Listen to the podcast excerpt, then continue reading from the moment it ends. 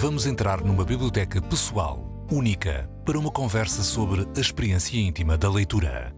You never like to get Grandes Leitores, um podcast de Isabel Lucas.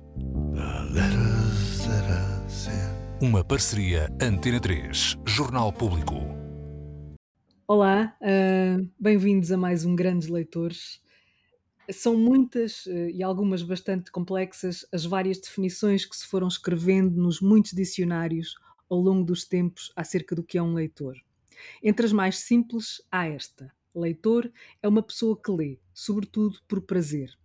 Depois há os outros, os profissionais, os por castigo, os viciados, os distraídos, os que já nem sabem bem porque é que o são.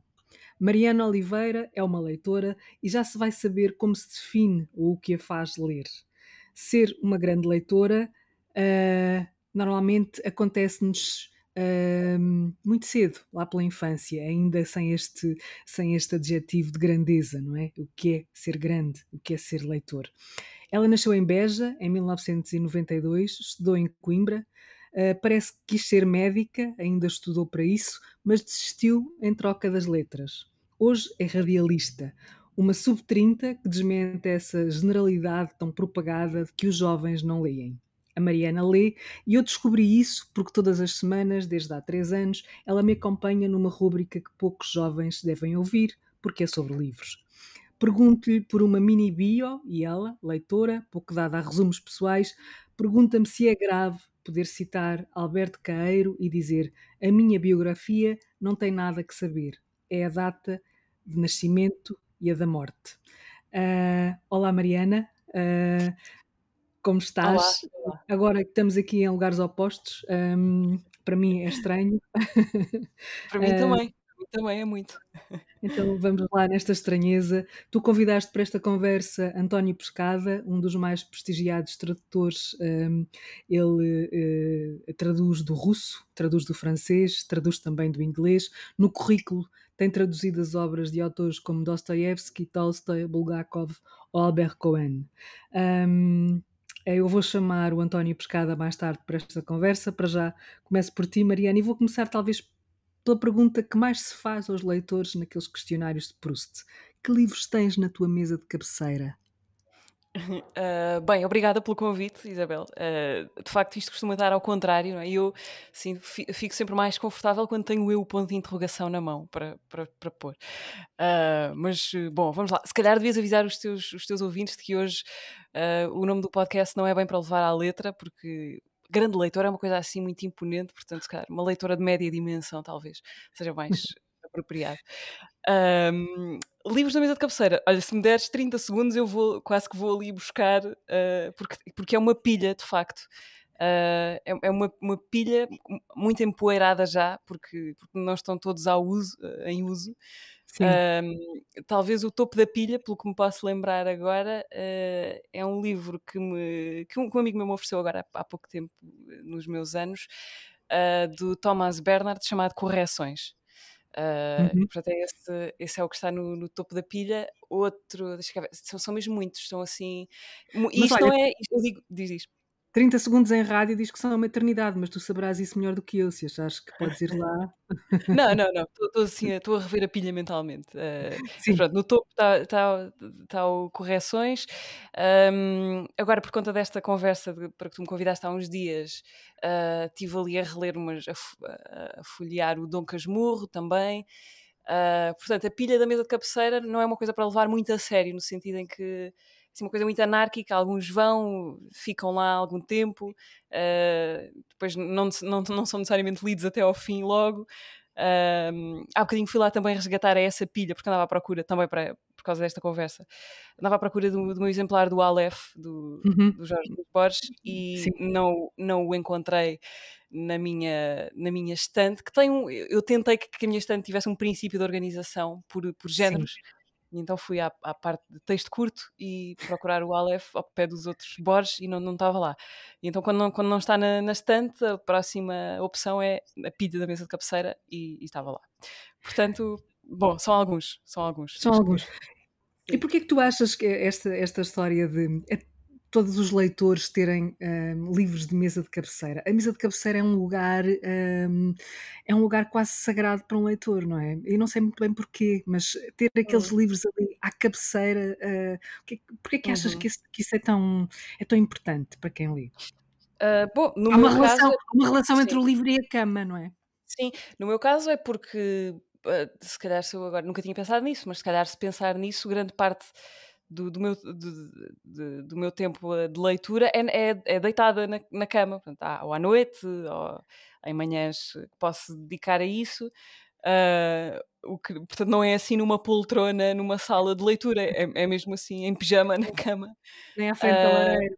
Não, não. Uh, portanto, talvez essa seja a principal razão, é porque aquele é o principal cenário da leitura, uh, é, é a cama. No meu caso é isso. E porque, e porque folhei muita coisa assim antes de, antes de, de, de, de, dormir. Curiosamente, é uma coisa que me desgosta um bocado e que eu às vezes tento contrariar, mas já fui muito mais, quando era mais, mais pequena, talvez, de fazer assim grandes maratonas de leitura pela noite fora. Quem não? Uh, sim, Hoje em dia, às vezes, já, já estou bastante cansada, então acabo, leio dois parágrafos e, e, e pronto, e a pilha vai assim crescendo. Uh, sem, sem se resolver muito bem. Volta e meia eu vou lá e, e limpo o pó primeiro, porque depois aquilo Sim. vai acumulando.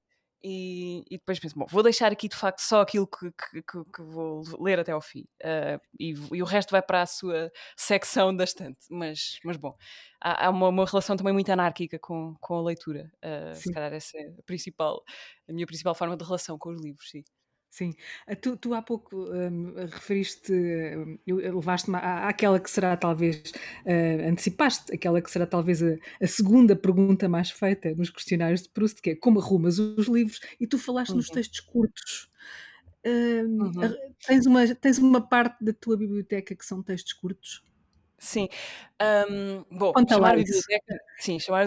Eh, por acaso é interessante esta, o facto de estarmos agora a fazer isto à distância uh, permite-me estar exatamente de frente para a estante, portanto posso falar dela uh, a olhar para ela. Uh, eu acho que no meu, no meu caso e no, no caso de todas as pessoas que bom, que, que têm uma vida contingente, ou seja, depende, uh, não decidem propriamente os espaços onde estão, ou a casa que têm, não é? Como, como, como criam-se, não têm uma biblioteca gigante, portanto, no meu caso, a organização é, é contingente de acordo com a estante que tenho e que veio para aqui há uns, há uns dois anos, talvez, e tem, tem algum espaço, e portanto eu olhei para ela e comecei a tentar. A tentar organizar. Isto acho que é uma há uma, acho que é um problema com que muitas pessoas que têm que organizar livros, e atenção, não, é, o meu problema é muito pequeno comparado com o de, uh, olha, o de António Pescada, imagino, por exemplo, ou com o teu. mas já vamos ver o do António Pescada, já vamos sim, lá. Mas, mas pronto, eu presumo que muitas pessoas se confrontem com, com, com essa pergunta: é? como é que vou organizar isto? Que, que tipo de organização é que vou dar? Por ordem alfabética é, é estranho, não é? Porque ou melhor, pode, pode fazer sentido, mas eh, não sei, talvez assim para uma biblioteca pequena ou para, para uma biblioteca pessoal não seja assim o critério mais, mais uh, amigável. E portanto, tentei assim uma coisa mais ou menos por géneros, um, olhando assim para cima. Portanto, comecei pelo texto curto, no sentido crónicas, uh, crónicas e contos. Uh, sei lá, estou assim a ver de longe, mas começa ali com, com Miguel Esteves Cardoso, depois umas um Herman Hesse, depois Borges, depois uh, Clarice Lispector, está ali também, depois o Melville, os uh, Piazza Tales. Uh, bom, tenho assim, portanto, texto curto, crónicas, jornais, compilações também. Depois, romance português, português uhum. ou brasileiro, ou seja, não traduzido. Em língua portuguesa, sim. Sim, romance em língua portuguesa. Uh, eh, depois, mais ou menos, uh, ensaio, livros de teoria. Uh, por exemplo, o mais gordo que está ali é, o do, é a teoria da literatura do professor Vítor Aguiar e Silva. Uhum. Uh, e pronto, portanto, ensaio, texto, textos mais teóricos. depois, romance traduzido, portanto, aí cabe tudo também. Sem, sem grande. Sem aí está o António Pescada. Sim, sim. Uh, já agora, a, sex, a secção de texto curto eu optei por não fazer distinção linguística, para está lá tudo, traduzido e, e não traduzido. Uh, depois, romance, romance traduzido, uma secção mais ou menos infantil e banda desenhada, também tenho aqui algumas coisas. Uh, poesia teatro uh, e depois uma, uma secção da estante uh, que é genérica no sentido em que depois não posso estar a mudar, como a estante tem um tamanho limitado e já está cheio, eu não posso estar a, a mudar a organização cada vez que chega um livro novo. Então há, um, há uma secção já de indiferenciados onde essa organização já está escangalhada. Mas pronto, Sim. foi assim um resumo genérico. Uh, de, de, de como Sim. se passa a minha que até tem sido funcional, devo dizer. Uh, não, não tem sido mal Nunca encontrar. Te perdeste. Nunca te perdeste. Não tem tamanho suficiente para isso, também, também é verdade. Uh, mas, uh, mas já fiquei contente com isso. De, ok, este livro que eu supunha poder estar aqui está de facto aqui. Portanto, sim. sim. tem funcionado. Sim. Ok. Um, indo aqui um bocadinho à tua biografia, e pode, pode causar algum espanto, alguma perplexidade a muita gente, não é? Porque é que alguém, um, ou porque é que tu, neste caso, alguém és tu, uh, trocaste medicina por letras? Parece assim uma coisa um, que à partida não se espera, não é? Querias saber o que é viver na corda bamba ou, hum. ou foi outra coisa qualquer? Uh, Sim, bom, resumindo assim a história, para também não tornar muito, muito enfadonha para, para as pessoas, mas eu acho que uh, a, leitura e a escrita também, ou se quisermos assim de maneira mais geral, uh, as, as, letras ou esse lado da palavra, acho que sempre foi o meu interesse mais, mais antigo, de sempre, de, de, que eu me lembro de miúda, uh, antes de sequer de ir para a escola, tinha aquela coisa que não se explica. Eu não acredito muito naquela coisa do, do talento, de, eu acho que eh, tudo, tudo, se treina e tudo se aprende, mas de facto há assim interesses ou, ou, inclinações que nós não conseguimos explicar muito bem. E essa foi a minha, de facto, desde muito miúda, assim, tinha assim uma, uma pulsão muito grande para, para queria desesperadamente aprender a ler. uh, antes, de, antes de ir para a escola e, e tentava que a minha mãe me ensinasse uh, e uh, pronto, tive assim esse, esse interesse desde, desde cedo. Uh, e, e, depois na, na, escola também, eu era genericamente boa aluna, mas sempre foi assim o que me. Era o meu, era o meu interesse, de facto, mais, mais profundo. Era a leitura e a escrita. Não que fosse. Atenção, não era. Eu, eu li, obviamente, li bastante, mas não. Não, não é nada de, de, assim, de de muito pouco usual, não era assim, lá está, voltamos ao início da conversa, não era assim uma, uma, leitora, uma grande leitora por aí além, mas tinha de facto um interesse muito, muito grande por isso. Bom, e depois, uh, resumida coisa, chega, chegando à altura de ter de, de escolher o que é que, se, o que fazer à vida, não é? Uhum. Um, uh, eh, não, não tinha grande ideia, como acho que muito poucas pessoas terão aos 18 anos, sobre o que é que querem fazer. Tinha só esse interesse, mas depois tinha uh, o resto. muito boas da... notas. Tinha, sim, tinha, sim era, era boa aluna e gostava da escola, e, uh, mas, mas por acaso isso é interessante, porque eu sempre tinha boas notas, sim, e era boa aluna, sei lá, a matemática e a física, essas coisas todas, e gostava daquilo, não? mas, uh, mas é engraçado, tu sentes sempre, há assim certas.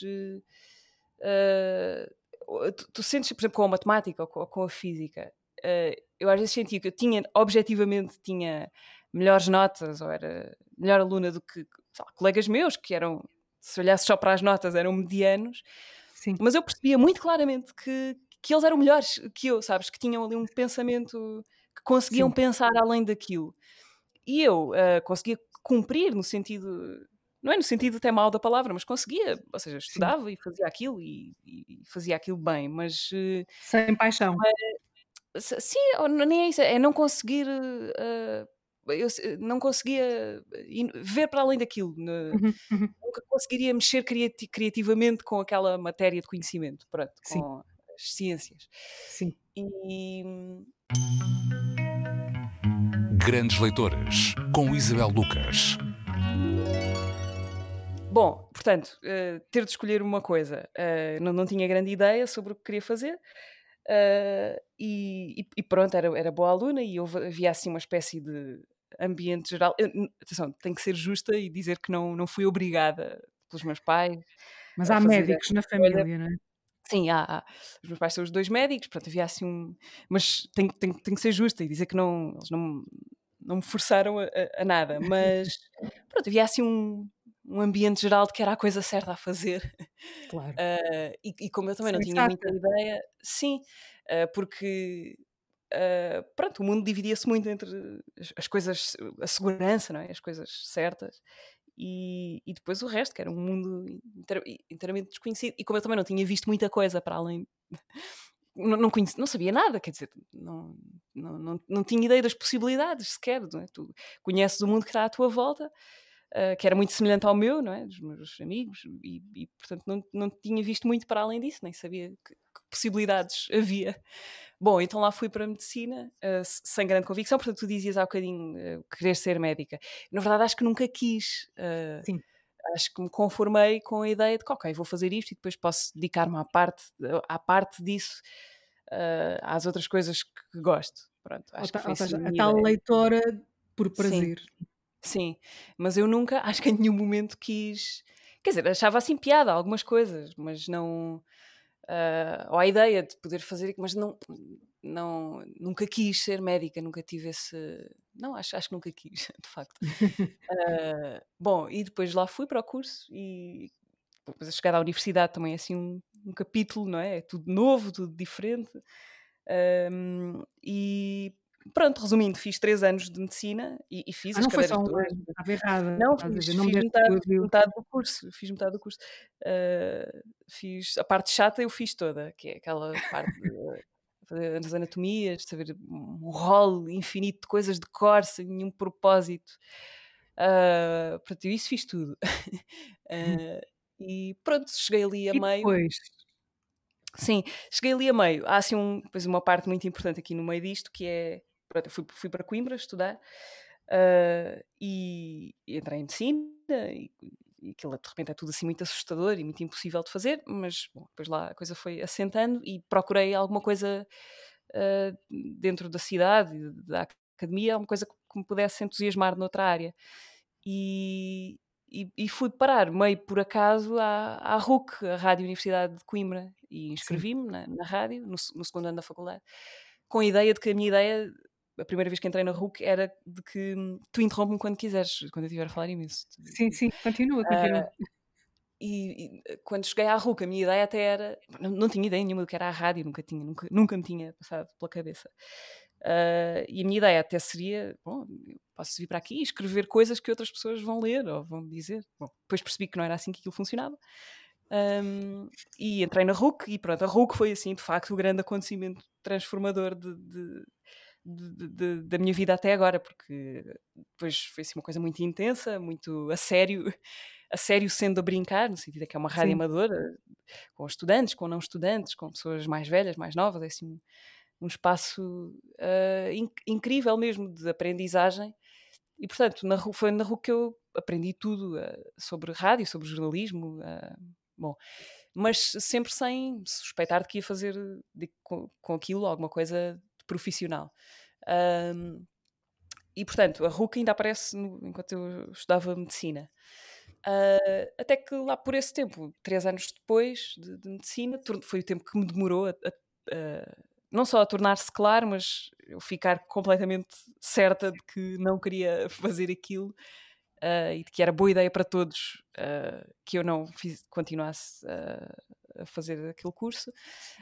Um, e pronto, e depois mudei-me para a Faculdade de Letras. Fui, fiz assim uma pesquisa sobre o que é que. Ou seja, não tinha nenhuma ideia, nenhuma ideia uh, fechada sobre o que é que queria estudar, mas queria atirar para ali, não é?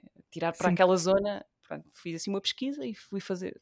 Fui para um curso de português, de literatura portuguesa, literatura e cultura portuguesa. O curso antigamente chamava-se Estudos Portugueses e Lusófonos, um, e, mas na altura em que entrei chamava-se português só. Pronto, e mudei Sim. para. Portanto, depois de três anos de medicina, mudei para, para a Faculdade de Letras e fiz mais três anos dessa, dessa de licenciatura. Depois fiz outras cadeiras, assim, avulso também, de filosofia e de. Uh, bom, depois já, já lá estava, não é? Uh, Sim, ou seja, há uma, há uma espécie de diletância por aí, não é? Por este mundo um, das, das ideias e das letras, não é? Que, que, que, que, te, foi, que te foi de alguma maneira hum, encaminhando para, para o sítio onde estás agora. Eu agora apetece-me voltar às origens, porque tu, um, às, às origens são quase, quase sempre as origens dos leitores, não é? Tu, tu uhum. estavas a falar da rádio e a rádio estavas a dizer, vou escrever, talvez escrever para os outros, mas a rádio põe-te diante da oralidade, não é? E, uhum. e, pensar na escrita enquanto oralidade é quase uma reversão em relação àquilo que acontece com cada um de nós na infância, não é? Porque nós, estavas a dizer tinhas muita pressa em aprender a ler, porque uh, quase todos nós aprendemos a ler através dos outros, ou seja, há uma mãe, ou um pai, ou um irmão mais velho, ou um tio, ou alguém que sabe ler e que se torna narrador das histórias que nós ouvimos, ou seja, nós começamos na leitura através da oralidade uh, e depois é é, é, a tentativa da descoberta da palavra escrita, é, é, é chegar mais além, é ser capaz de, de, de, de, de conseguir decifrar aquele enigma que é, que é a leitura. Eu não sei se contigo foi uhum. assim, Uh, se também começaste por eh, pedir que te contassem histórias e conta mais outra e mais e mais, aquela coisa que uh, que é essa, essa, essa, é como se hum, a oralidade no teu caso estivesse no princípio e, e, depois eh, não é no fim, mas há aqui um outro princípio que, que, que está mais adiante. Quando, foi assim que começaste a ler através dos outros? Uh, sim, sim, a minha mãe lia-me histórias, meus pais liam-me uh, liam-me histórias, sim. Havia um livro, aliás, que agora é engraçado ver essa reciclagem através das gerações, porque agora tenho sobrinhos pequenos uh, que estão a ser alvo, vítima dessas histórias que nós, nós. Havia um livro uh, que acho que foi depenado até à exaustão, pela, já tinha sido com os meus irmãos e depois comigo também, que era com fábulas de La Fontaine. Ah, sim. Aliás, aliás, esse livro era com fábulas do uh, Esopo e La Fontaine. Era, era, era uma. E isto, isto tem, tem, piada porque há montes de coisas. Lembro-me de várias de, mistificações que nós criamos na cabeça quando somos crianças. Eu, durante muito tempo, achei que Esopo e La Fontaine eram uma pessoa. era um senhor. Era um senhor. Sim, achei que era o autor daquelas. Pronto, daquelas tais, depois descobri que não, eram, eram duas pessoas, duas pessoas Portanto, sim, há, por exemplo, as fábulas de La Fontaine, lembro-me lembro bem disso. Depois havia assim histórias Uh, é, engra é, engraçado porque depois a, a, o apelo da história era, já nem era o saber o fim, porque tu já conhecias aquilo de cor e salteado, era sim, era esse prazer da escuta também. Um, e depois sim, a passagem... é que as crianças pedem, pedem para ver não sei quantas vezes o mesmo filme Exato, e lhes conta não sei quantas vezes a mesma história, não é? Sim, uh, ali sim. É uma expectativa é. da repetição, não é? Como se fosse é, ali. Curioso. Não me traiam, não me traiam na leitura, porque eu sei o que é que vai acontecer. Aliás, a minha mãe conta uma coisa engraçada, eu acho que não era comigo, mas era com um dos meus irmãos, que ela às vezes já estava cansada e farta e tentava ali saltar etapas da história, mas aquilo não passava, não é? Porque eles já, já conheciam a história e diziam: não, não, falta ali a parte em que acontece não sei o quê. Uh, portanto, eles não, não deixavam passar aquilo. Um, a passagem para essa para, para tu usaste ali uma palavra eh, decifrar. Eu acho que era, era muito isso não é? eu, eu tinha eu, eu, eu, eh, um dos, dos, meus interesses ó, dessa tal pulsão para aprender a ler era essa eu, achava que devia ser incrível eu poder decifrar sozinha uh, aquilo não é? Poder Sim, claro. já não precisar de ajuda poder Chegar pegar sim como um código, não é? Como uma, uhum. um código secreto, poderes é ter, repente, ter acesso poder... a alguma coisa misteriosa, não é? Sim. De repente ter uma é, chave. Que se calhar não é assim tão diferente, sei lá, de poder andar de bicicleta sozinho, não sei, era é poderes, uma autonomia qualquer. Uh, uhum. Depois perdemos esse sentido, não é? Ao longo da vida, depois perdemos um bocado essa noção de que aquilo foi uma conquista, não é? Poder ler sozinho. Uh, depois, uh, só saltando rapidamente para a questão da oralidade e, e da rádio, uh, eu ainda hoje, uh, e, e, também não faço rádio assim há tanto tempo, é? portanto fui se calhar, há 10 anos, só está a fazer por agora 10 anos, desde essa parte muito amadora. 10 anos em quem tem 29. Uh, sim, é um terço da vida. É mais. Começou mesmo do zero, começou assim muito, muito do zero, portanto quase nem, quase nem conta. Uh, mas, mas a minha relação com, com a rádio uh, é, é muito não é uma relação de oralidade, é uma relação de escrita também, de, de, de, de guiões e de, de, Claro que depois pegas naquilo e transformas, e, mas eu tenho muita inveja de. Uh, inveja mesmo, atenção, é palavra bem medida, de, pá, de uhum. colegas meus que são incríveis, pá, que são pessoas da rádio, de facto, com aquele ADN de, de ligar um microfone e, e e, e, e aquilo ser o, o meio natural delas. Eu não, não sou nada assim, tenho. Precisas uh, da escrita. Sim, preciso de, pá, de, preparar, de estruturar um, um, um, de estruturar a coisa por escrito. Uh, não, não funciona mesmo sem, sem, sem a escrita. Uh, sem a escrita para a rádio, que depois é diferente, obviamente, depois vais aprendendo truques e, e códigos, não sei o quê, e de certa maneira a escrita para a rádio tem escangalhado a minha forma de escrever para outras coisas, porque depois torna-se como uma coisa tão diária e tão presente. Olha, depois- escangalha. Desculpa, desculpa. Sim, sim. Ia-te perguntar se também escangalha a forma de ler, ou seja, se tu quando pegas agora num livro, desde, desde que, Hum. que- que- se- o- a maneira como lês silenciosamente não, não é de alguma maneira hum, invadida pela, pela uma espécie de som hum, que, te, que te entra nessa leitura secreta ou íntima.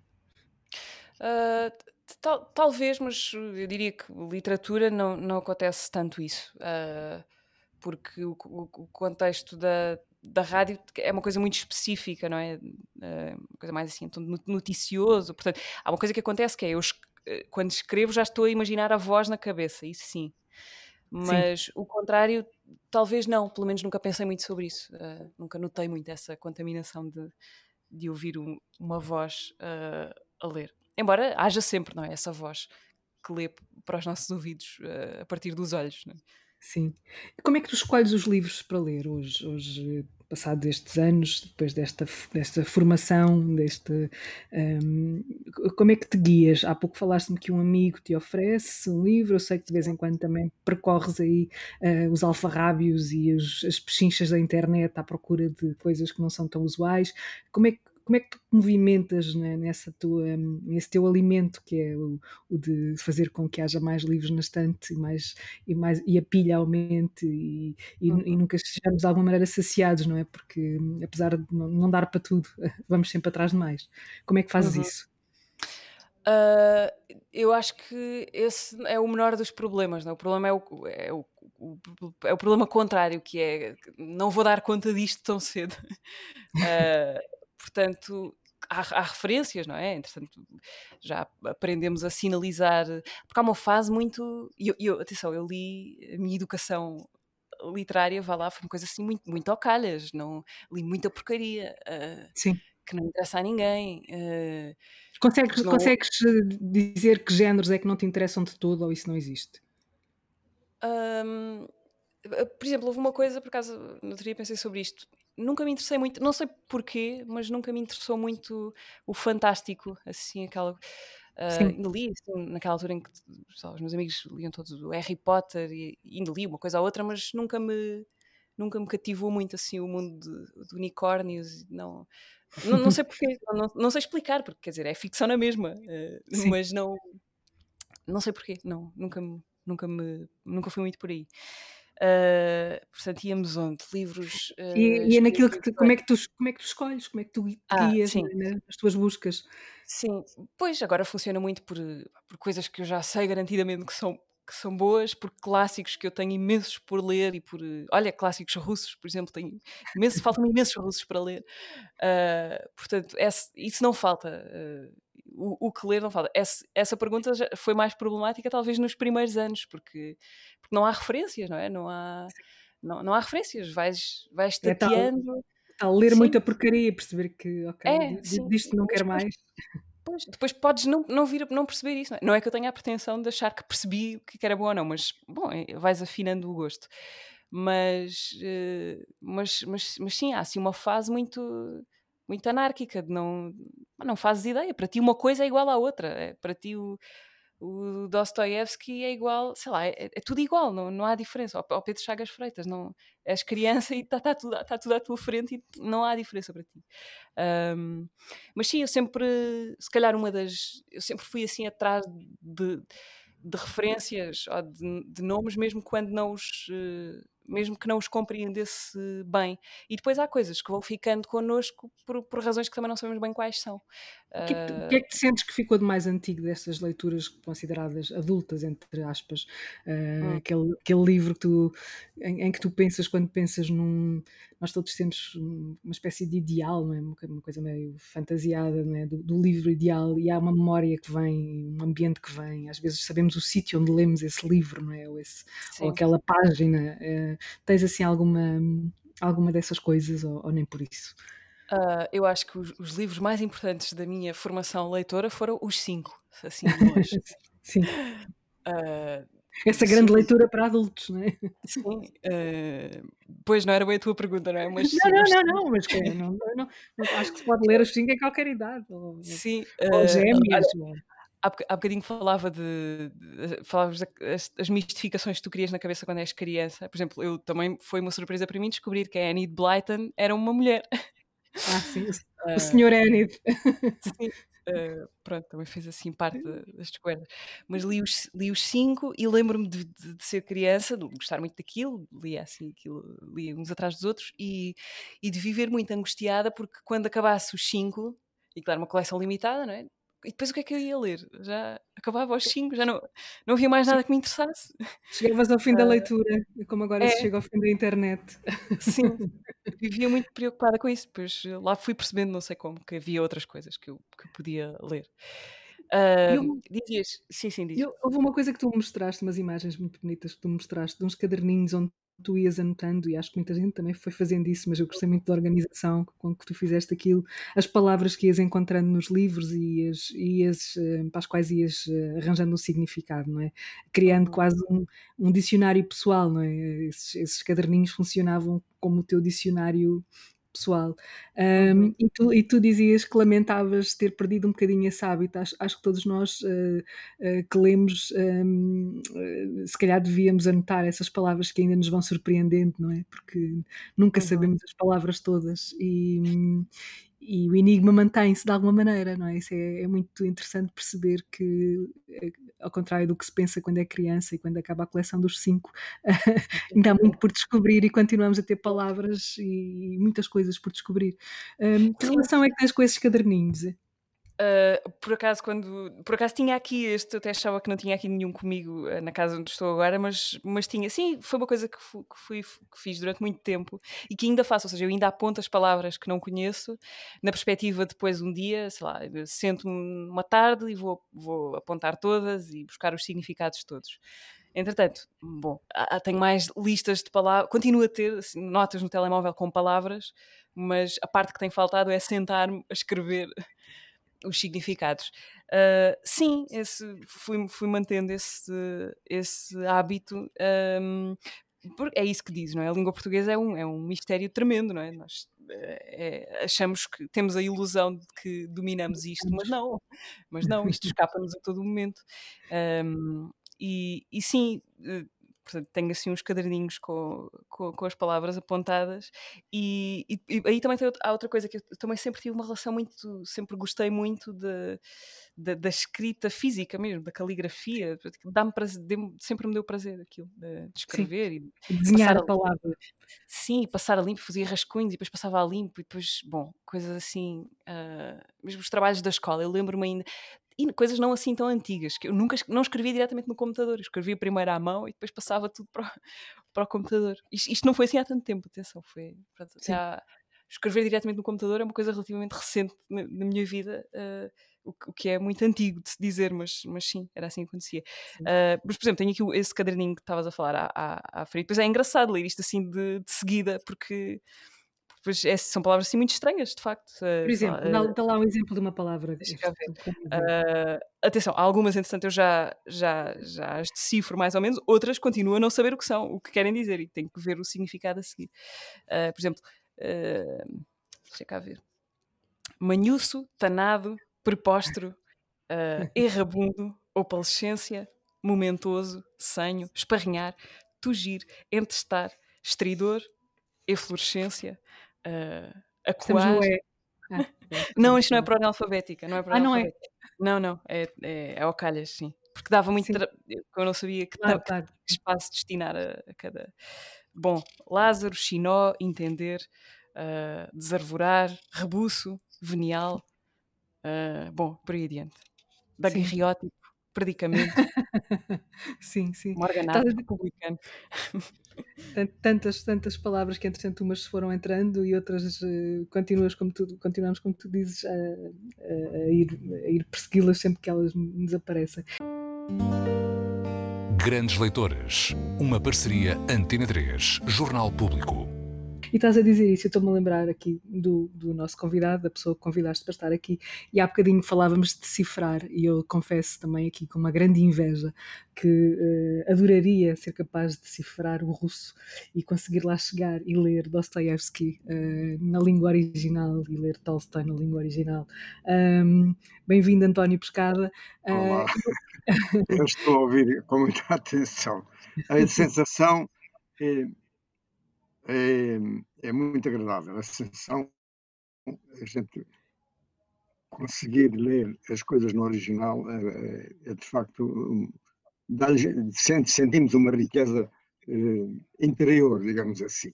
Eu, eu, por exemplo, há um livro que eu nunca li no original, no, em, em, tradução, e acabei por traduzir e, e ler e, e, reler, que é Guerra e Paz. E de propósito, mesmo antes de ir para, a Rússia, onde estive cinco anos, uh, nunca tinha lido e nunca li o, a Guerra e Paz. Li a Ana Karenina, numa edição espanhola e depois numa edição portuguesa, e, mas a, a Guerra e Paz nunca li na, sem ser na edição russa.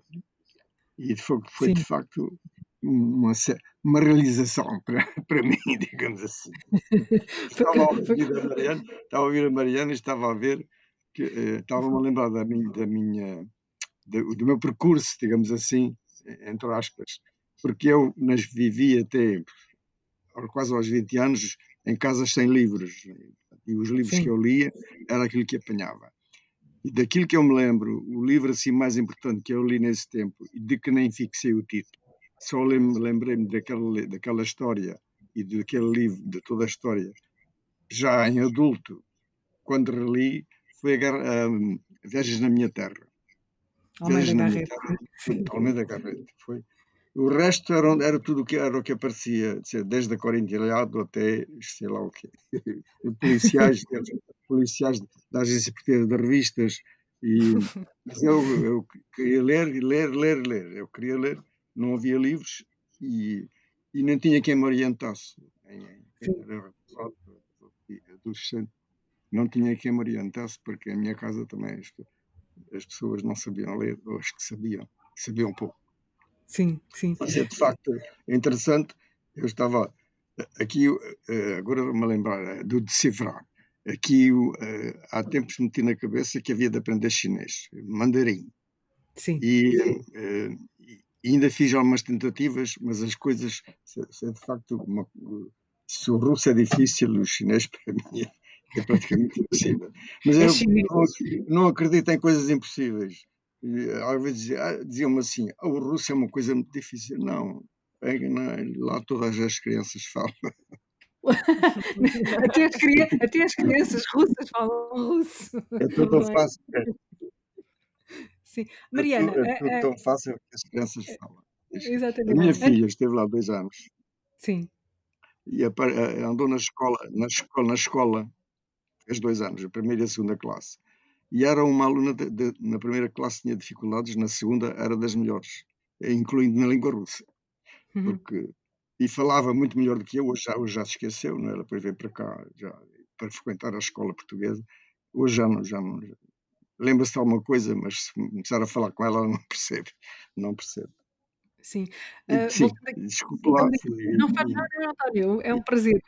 Eu, eu, só queria voltar aqui à Mariana, para voltar, entretanto, a si, que é perguntar à Mariana, uh, porque ela não me disse, uh, e eu gostava que, que, ela dissesse aqui, porque é que escolheu o António Pescada para, para entrar nesta conversa? bom, por, pelas razões que has de suspeitar, não é? Porque uma grande consideração pelo trabalho de, de, tradução, ainda para mais de uma língua tão inacessível para nós como, como o russo, e porque o António Pescada é assim, uma espécie de companhia recorrente de cada vez que abrimos uh, um livro uh, do russo. Portanto, imagino, tenho, tinha muita curiosidade para, para, para, para ouvir o, uh, alguém que é porteiro não é? de uma língua tão, tão distante de nós como o russo. Mas houve uma razão mais, mais, mais prática ou até mais circunstancial, que foi há, há dias, há umas semanas, uh, aconteceu-me que estar ao telefone com uma pessoa com que habitualmente estou todos os dias, uh, e essa pessoa tinha ido à casa, uma casa, à casa de infância do pai, e tinha, tinha pegado no Doutor Givago uh, e, e, e, estava encantado com o texto, com, com, o português daquele texto. Essa tradução que, que, ele estava a ler era do Augusto Abeleira. Uhum. E eu tinha aqui em casa a, a, edição mais recente do Dr. Givago, de, a última edição que saiu de Livros do Brasil, com a tradução do António Pescada, e, e fizemos rapidamente aquele exercício uh, comum de comparar, não é? Uh, ele leu a primeira página eu li, do Augusto Abeleira e eu li a primeira página do, do António Pescada. E de facto é muito diferente, uh, é, é, quase como se fossem dois livros. Desde logo a do Augusto Abeleira não é, não é diretamente do russo, mas é um português muito mais rendilhado. Sim, exato. Mas eh, em todo o caso, é? é? o mesmo, é o mesmo livro.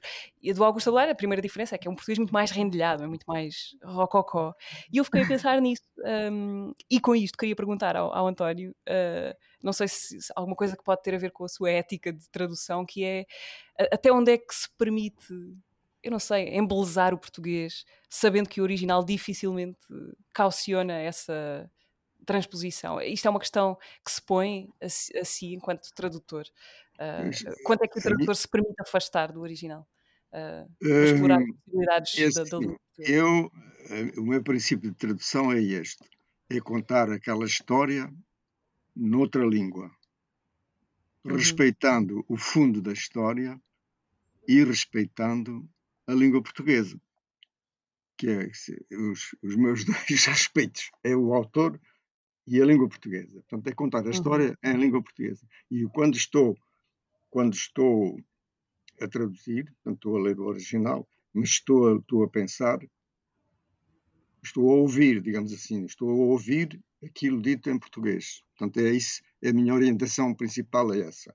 É dizer, como é que isto se diz em português. Uhum. Ok. Eu, eu, uh, mas... Aqui há tempo estava a dizer que uh, havia, havia a ideia em algumas pessoas que, que Dostoiévski, por exemplo, tem um, uma linguagem menos, li, menos como é que é, fluida, menos do que, por exemplo, do que o Turgenev ou o Tolstói. E havia a ideia de que o, o, a língua do, do Dostoiévski era um pouco rude ou rústica, e não é, não é nada. Eu, tive, uma vez fiz a experiência, quando estava a traduzir o, o Idiota, um, de, sim, de ouvir o, o audiolivro, que está na, na internet o audiolivro no original. E a todos os dias ouvia um capítulo.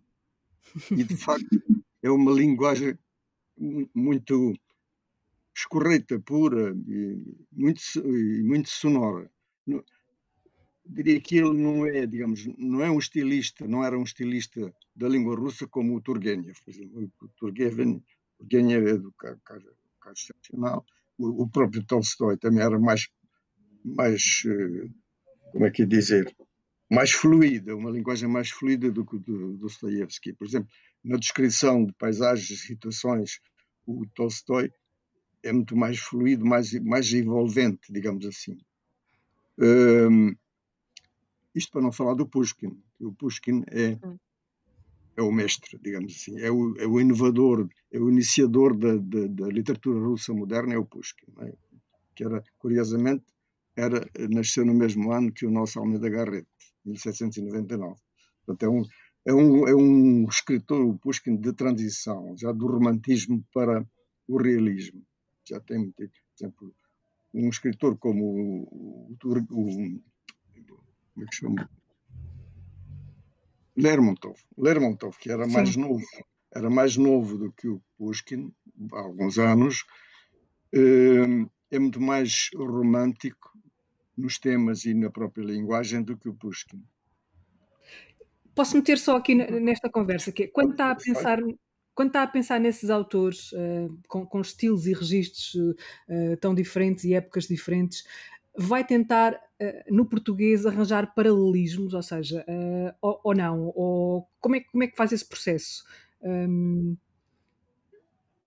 Como é que é dizer? Eu não, não procuro modernizar, digamos assim, não procuro uma atualização, mas escrevo, procuro escrever no português uh, comum, o português corrente na literatura portuguesa, por exemplo. É? Do presente. Uh, do presente, do presente. Por exemplo, não, não faço como o Aquilino Ribeiro, mas o Aquilino Ribeiro é o Aquilino Ribeiro e, e ninguém se pode medir com ele. O Aquilino Ribeiro traduziu o, o Dom Quixote de La Mancha. E nós dizemos que é o Dom Quixote do Aquilino. Que é uma é? obra do Aquilino Ribeiro. ele, como é que dizer, eh, apulsou-se, digamos assim, da história e contou eh, o, o Dom Quixote à sua maneira. Ele não desvirtuou, não posso dizer que ele desvirtuou o, o original, mas contou com a sua própria língua, à, à sua maneira, a sua, a sua, própria língua e a sua própria linguagem. Mas eu não, não, me, eu não me atreveria a fazer isso. Né? Aqui, há uns anos, pediram para traduzir uma, uma coisa de um contemporâneo do, do, do Cervantes, que é eu agora nem me lembro, nem me lembro o título do livro, mas é um calhamaço também assim grande. E Sim, também, qual é, tem, também... Uma, tem uma linguagem assim muito próxima do, do Dom Quixote de La Mancha. E eu, o, o, o editor era o Jorge. Como é que ele se chamava? Já não é editor, agora não me lembro o nome dele. Era de uma editora do Porto, Campo das Letras. E ele dizia: Bah, eu vou fazer disto uma, uma tradução em português moderno. Não vou fazer, não vou fazer em português do século XVI ou, ou XV, século XV, XVI. E, e ele concordou. Grandes Leitoras, com Isabel Lucas essas decisões uh, são, são, muito. Eu lembro-me de uma, de uma vez um, uh, uh, o, o, António me dizer que havia sempre as dúvidas e as, muitas, muitas, eh, muitas questões eh, quando, quando se traduz, muitas coisas que ficam por eh, a sensação que se falha, de que se falha sempre quando se traduz sim, sim, alguém como, como Dostoiévski. Eu, eu, eu, tenho medo de dizer estas palavras porque não as consigo dizer com o seu sotaque. Desculpa. Tónica, não, não é? Sim, eu digo Tolstói, acho que é o mais próximo de consigo, não vou para os outros, uh, pelo menos ao pé de si, tenho esse pudor. Mas lembro-me de, de, o António dizer que sempre que fazia uma boa tradução era como marcar um golo. Isso é, é, uma espécie de êxtase que se, que se sente. Foi, hum, pois, eu lembro-me de dizer essa frase, eh, mas uh, o contexto era um bocado diferente disso, porque não estávamos a falar. Esta do golo foi tinha em vista uh, mais propriamente a solução de um problema complicado. Um problema complicado. Onde a gente. Eu, sei lá, às vezes aparecem questões difíceis de resolver que eu acordo de noite com a solução e às vezes parece que é a solução, às vezes é, outras vezes não é. E isso é que, esse não era nesse sentido que eu dizia, isto é como ter um gol. Sim, sim, sim. Agora, fazer a tradução bem, isso é ganhar a partida. ganhar o campeonato. Fazer a tradução Posso bem fazer... Pode fazer todas. eu, eu, tenho uma dúvida muito concreta, uh, que é sobre uh, o cerejal ou o ginjal. É uma questão de preferência pela palavra portuguesa é, e é indiferente, é ou há uma, há uma motivação qualquer no original para, para a variação? Há, há uma motivação é que no, no original são mesmo, trata-se mesmo de gingas. De gingas. Uhum. Uhum. Uh, porque ele diz Vishnyovisad, Vishnyovisad, é o jardim das, das gingeiras. É um ginjal, sim. Pois, o ginjal. Mas eu, esta, esta peça já tem um título português conhecido e quando se fala no Cerejal, já há muitos anos, toda a gente identifica imediatamente com, com o Chekhov. Sim. E eu, eu decidi manter o título, o título já conhecido do público por, por, por, por essa razão. Primeiro, já tem um título. Segunda, porque o ginjal não diz nada aos portugueses. A palavra ligada com as ginjas, a mais bonita de todas é a ginginha. Porque as, há coisas que se dizem que o, o, o velho ginja, por exemplo, é uma, uma coisa assim, antipática, o velho ginja. Eu conheço de gingeira, é outra, outra expressão pouco simpática, digamos assim. O, é um, o Casal é um Guerra traduziu, traduziu, traduziu bem, porque de facto é aquilo que está no original. Mas o Serajal, nós não temos em Portugal, daquilo de Portugal que eu conheço, não há, não há, não há pomares de gingeiras, não conheço nenhum. Ah, mas há muitos cerejais. Há muitos cerejais. E, foi, a opção foi essa. E depois fui apoiado, digamos assim, por meus todos os amigos que tenho ligados ao teatro. Ah, pá, isso, ah, isso o ginjal é uma coisa. E o ginjal, para nós, aqui em Almada, é ali aquele cais o caso de uhum. Ginjal, em Cacilhas. No Porto dizia-me epá, o Ginjal. O Ginjal aqui no Porto era o café dos Pides. é claro que isto são coisas circunstanciais, não sei o quê. Mas, mas a questão é esta: no, no, o essencial é o conteúdo da peça. O título, o título uhum. é apenas um rótulo, não é? Hum. E, por, por exemplo, quando se, se traduz para teatro, uh, sabendo que aquele texto vai ser lido, dito por atores em palco, tem, tem preocupações diferentes? Ou a tradução não se preocupa com, com o destino que, e, que as palavras vão ter? Claro que tem que, preocupar, tem que preocupar. Não é a mesma coisa que escrever um, um texto para ser lido em silêncio, digamos, em que em geral a leitura é silenciosa, ou mesmo que não seja silenciosa, porque uma coisa é ler um texto e outra coisa é dizê-lo, é representá-lo, interpretá-lo. Interpretá-lo eh, tem que escolher, ou deve-se, acho eu, escolher a, as palavras pela sonoridade, por, por aquilo que, que, os, que os espectadores ouvem. E, a, lingu a linguagem tem que ser escorreita, clara, não, não, que, que não, não, não dá a necessidade de ir ao dicionário e consultar. Tem, tem a ver um bocadinho com a tua maneira também de, de escrever, Mariana, que é escrever para ser, para ser lido oralmente, não é? Uh, sim, para ser é, compreendido é, imediatamente. É? é, isso é isso. Isso é isso. Eu acho que isso é muito importante. É, é claro que há autores que escreveram obras importantes e sem estarem com a preocupação se os leitores vão perceber aquilo ou não vão. Não é? Uhum. Mas isso é, é, a escolha do, do, do, do, autor. O tradutor não se pode dar a esses luxos, a essas liberdades. O, o tradutor sim. tem que respeitar o original, sim, mas tem que respeitar a língua portuguesa e tornar aquilo contar aquela história na, noutra língua, é o que eu, que eu dizia há pouco. Sim, uma, uma, uma, tem a ver com esta, com esta, um, esta ideia de leitura.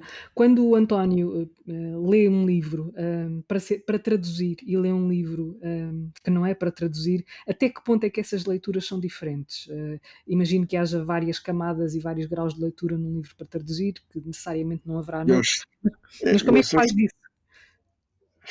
Eu faço isto, não sei, acho que faço instintivamente. Quando estou a ler um livro que não é para traduzir, que estou a ler no original, não estou com preocupações, como é que isto se diz em português, não. Eu estou, percebo ou não percebo. Se não percebo o dicionário, e, mas não estou com, com essa preocupação de saber como é que se diz em português. Interessa-me perceber o que é que lá está escrito.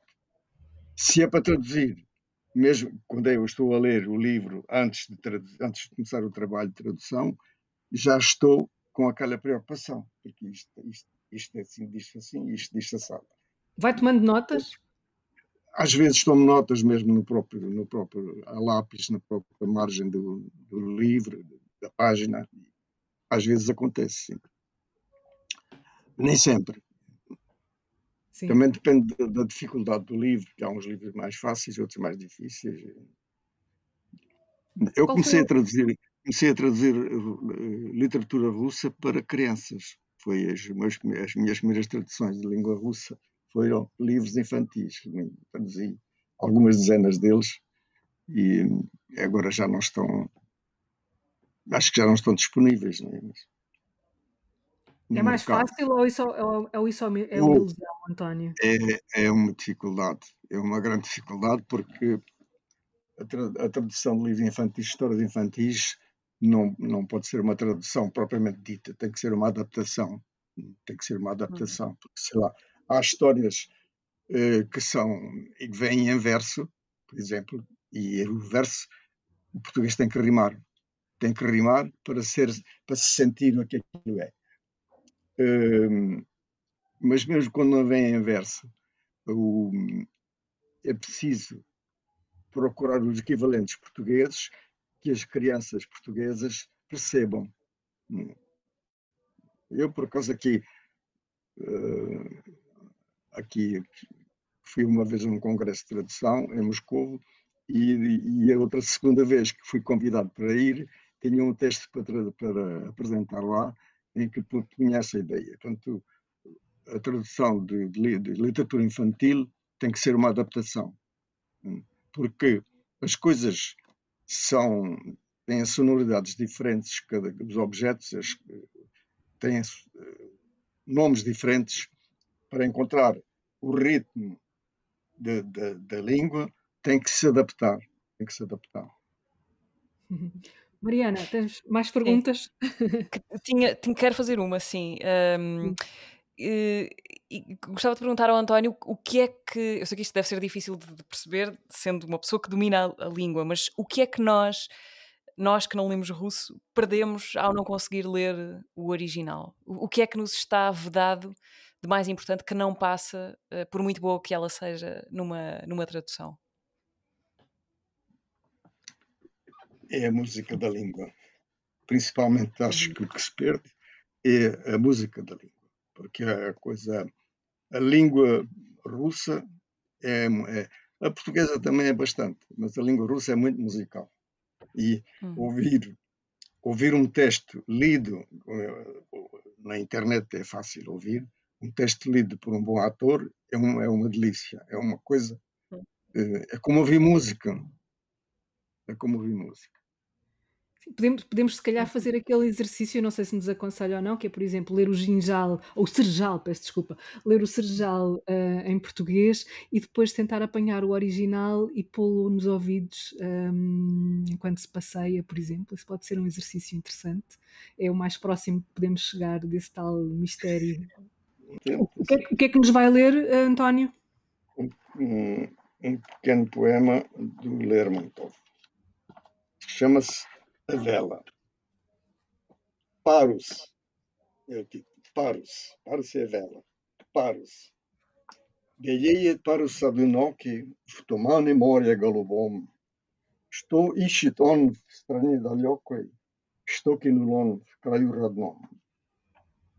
Играют волны, ветер свищет, И мачта гнется и скрежит. Увы, он счастья не ищет И не от счастья бежит.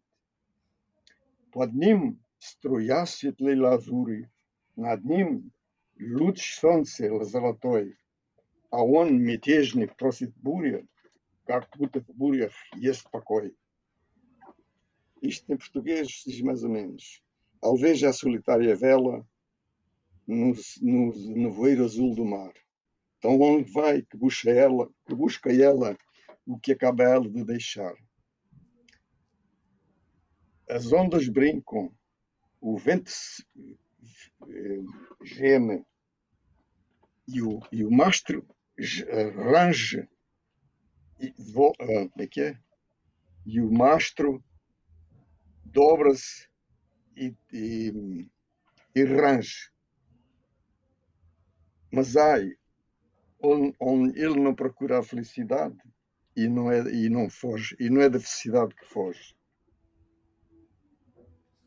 Por baixo, correntes de, de, de azul, de, de claro azul. Por cima, um, um, um raio de sol vivaz. E ele, ansioso, procura a tempestade, como se na tempestade houvesse paz. Isto, eh, isto é uma tradução assim feita em cima Uma, do joelho. uma tradução na hora. Simultânea, tradução simultânea. Tradução simultânea. Bonito, António. Uh, obrigada. Eu, antes de, antes de, de, terminarmos, eu gostava de pedir aos dois, um, ao António e à Mariana, que nos deixassem algumas sugestões uh, de leitura. Não sei se não sei quem é que quer começar, uh, se o António, se a Mariana, que é que podemos uh, ler por estes dias? De leituras? Ah. Sim. Hum. Olha, eu sugiro, sugiro sempre o Pushkin, sugiro o Dostoevsky e o Tolstói. E algumas obras em especial, é porque lê-los todos assim de repente. Exemplo, há um livro muito bonito, um livro muito, muito bonito, curto, pequenino, do Dostoiévski, chamado Noites Brancas.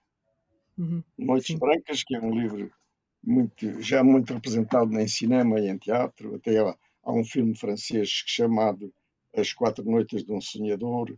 Há um filme italiano com o, o Marcelo Mastroianni e as Noites Brancas. É passado em, em São Petersburgo. E, eu, e, portanto, há várias traduções, uma delas é minha, da Relógio d'Água. Sim.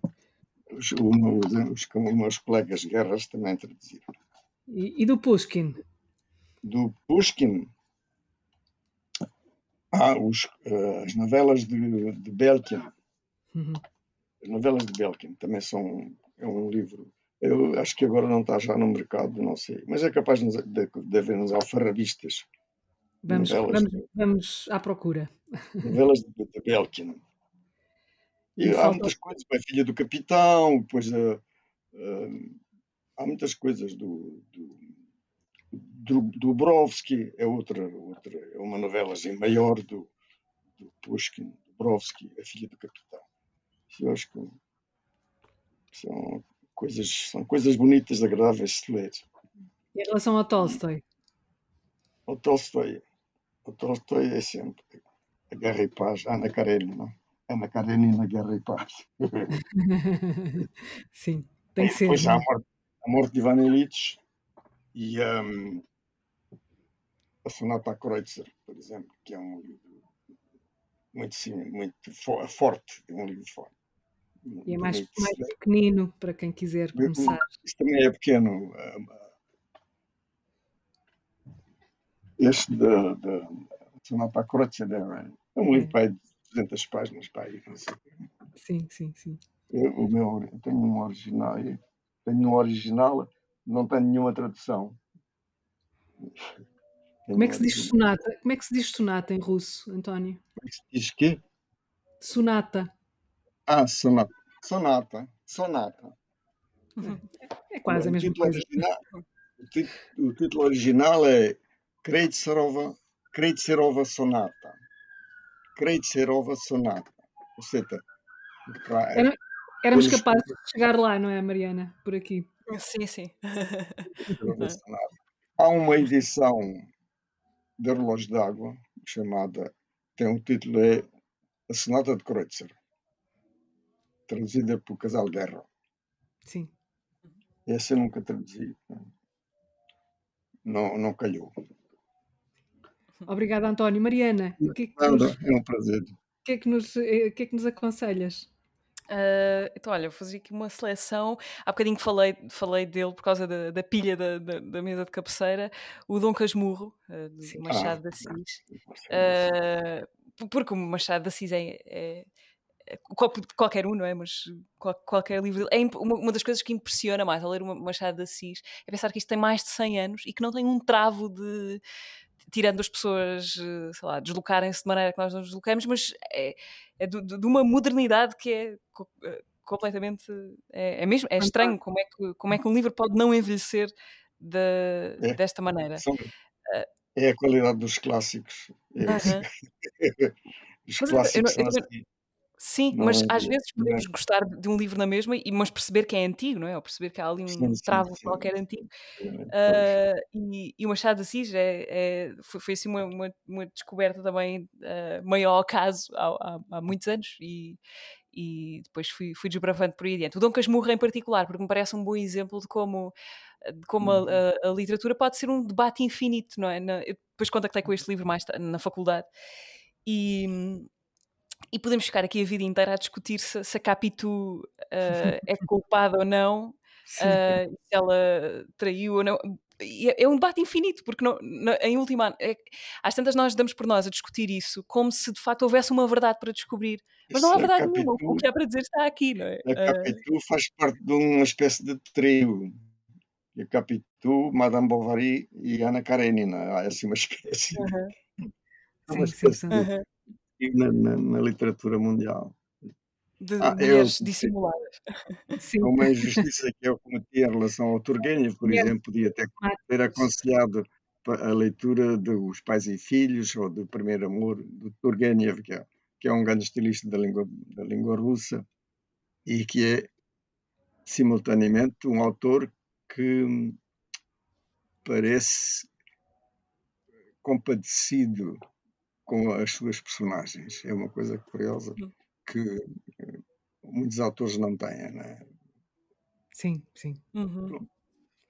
Mariana. Capitu, sim, Capi, eh, Capitu, uma personagem extraordinária. Por acaso eh, tenho de reler, porque eu apercebi-me que já, já não tenho assim o livro assim tão presente, mas bom, esse debate infinito que um livro, quando é bom ou quando é superior, ah, rende para a vida inteira, não é? Podemos ficar a pensar sobre isto para sempre Muito, porque não vamos chegar a conclusão nenhuma. E, e, e- e em última análise, era o que eu gostava de dizer, não há nenhuma verdade, às tantas nós empenhamos-nos de tal maneira na discussão e depois começamos a ler os, eh, os autores que escreveram sobre isto que, que, que parece que estão de facto em- empenhados como se fossem advogados a provar uma coisa ou outra. Cada um Mas tem a depois sua nós tese. afastamos, sim, depois afastamos e pensamos, não, isto, quer dizer, não há, não há verdade, a verdade é o, é o livro e a verdade é essa discussão, a verdade é acaba na discussão. Ah, portanto, o Dom Casmurro, do Machado de Assis, depois ahm, um, um livro que, olha, é, é autoajuda isto, na verdade, é autoajuda com, dois- com mais de dois mil anos, que é o- as Cartas a Lucílio, do Pois, Seneca. pois, um Sim, dos sim, sim. clássicos, dos clássicos gregos, por exemplo. Aham. Ma- mas isto não é. não- qu- É um bom livro de cabeceira, é um bom livro de cabeceira. Sim. para ir lendo assim de e- mas trou- trouxe este porque porque por ser um exemplo de, de como ah, de como os, os- os textos ou certos textos podem ser assim às, às vezes um livro de- de- demora a conquistar-nos, não é? Precisamos de remoer ali muitas páginas até entrarmos naquilo. E depois há outros que são assim uma estocada quase de e, e as cartas a Lucílio, a, a primeira carta em, em particular, eu lembro-me de, li isto, ab- abri, já, já não lembro por, por que razão, mas hum, e as, as primeiras frases qua- quase que tens que fechar aquilo porque, uou, espera aí, isto não, não estava preparada. aí- para- Tens aí o Tenho, livro tenho aqui, sim, posso ler, o- posso ler o primeiro Então, parágrafo, sim. Podíamos fechar Ah. com este, com este, com Com as cartas. com as cartas. Ok. O que é que achas? Então eu vou ler. É a primeira carta, é curtinha, portanto. ah, acho, que pode, acho que pode ser rápido. Pode ser então? Pode, podes começar. Ok. Pronto, Só para, só para contextualizar, portanto, o Seneca está. É o, são, são os conselhos, de- é, no fundo, o- o- conselhos para como viver bem, ou como levar a, a vida. Ah, e se bem que depois não é certo se o sobre o Lucílio sabe-se pouco, há assim uma biografia, po- pode até ser uma personagem de, de ficção, mas pronto, são as cartas do Seneca para, para, para dizer ao Lucílio como é que ele deve levar a vida. Então esta é a primeira, a primeira carta. Procede deste modo, caro Lucílio. Reclama o direito de dispor de ti. Concentra e aproveita todo o tempo que até agora te era roubado, te era subtraído, que te fugia das mãos. Convence-te de que as coisas são tal qual como as descrevo. Uma parte do tempo é-nos tomada, outra parte vai-se sem darmos por isso, outra deixamo-la escapar. Mas o pior de tudo é o tempo desperdiçado por negligência. Se bem reparares, durante grande parte da vida agimos mal, durante a maior parte não agimos nada, durante toda a vida agimos inutilmente. Pode indicar-me alguém que dê o justo valor ao tempo, ah, pode indicar-me alguém que dê o justo valor ao tempo, aproveite bem o seu dia e pense que diariamente morre um pouco? É um erro imaginar que a morte está à nossa frente. Grande parte dela já pertence ao passado. Toda a nossa vida pretérita é já do domínio da morte. Procede, portanto, caro Lucílio, conforme dizes. Preenche todas as tuas horas. Se tomares nas mãos o dia de hoje, conseguirás depender menos do dia de amanhã. De adiamento em adiamento, a vida vai-se passando. Nada nos pertence, Lucílio, só o tempo é mesmo nosso. A natureza concedeu-nos a posse desta coisa transitória e evanescente, da qual quem quer que seja nos pode expulsar. É tão grande a insensatez dos homens que aceitam prestar contas de tudo quanto, malgrado o seu valor mínimo ou nulo, e pelo menos certamente recuperável, lhes é emprestado, mas ninguém se julga na obrigação de justificar o tempo que recebeu, apesar de este ser o único bem que, por maior que seja a nossa gratidão, nunca podemos restituir. Talvez te, peça, talvez te apeteça perguntar como procedo eu que te dou estes preceitos. Dir-te-ei com franqueza, como alguém que vive bem, mas sem esbanjamento. Tenho as minhas contas em dia. Não te posso dizer que nunca perco tempo, mas sei dizer-te quanto, porquê e de que modo o perco. Posso prestar contas da minha pobreza. A mim, porém, sucede o mesmo que a muitos que, sem culpa própria, ficaram reduzidos à miséria. Todos perdoam, mas ninguém ajuda. Que mais há a dizer? Não considero pobre aquele a quem basta o pouquinho que tem. Prefiro, contudo, que tu preserves os teus bens e que o comeces a fazer quanto antes. Conforme diziam os nossos maiores, já vem tarde a poupança quando o vinho está no fundo. É que o que fica no fundo, além de ser muito pouco, são apenas as borras.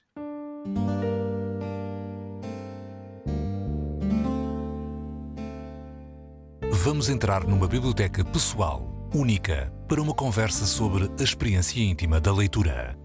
You never like to get Grandes Leitores, um podcast de Isabel Lucas. Uma parceria Antena 3, Jornal Público.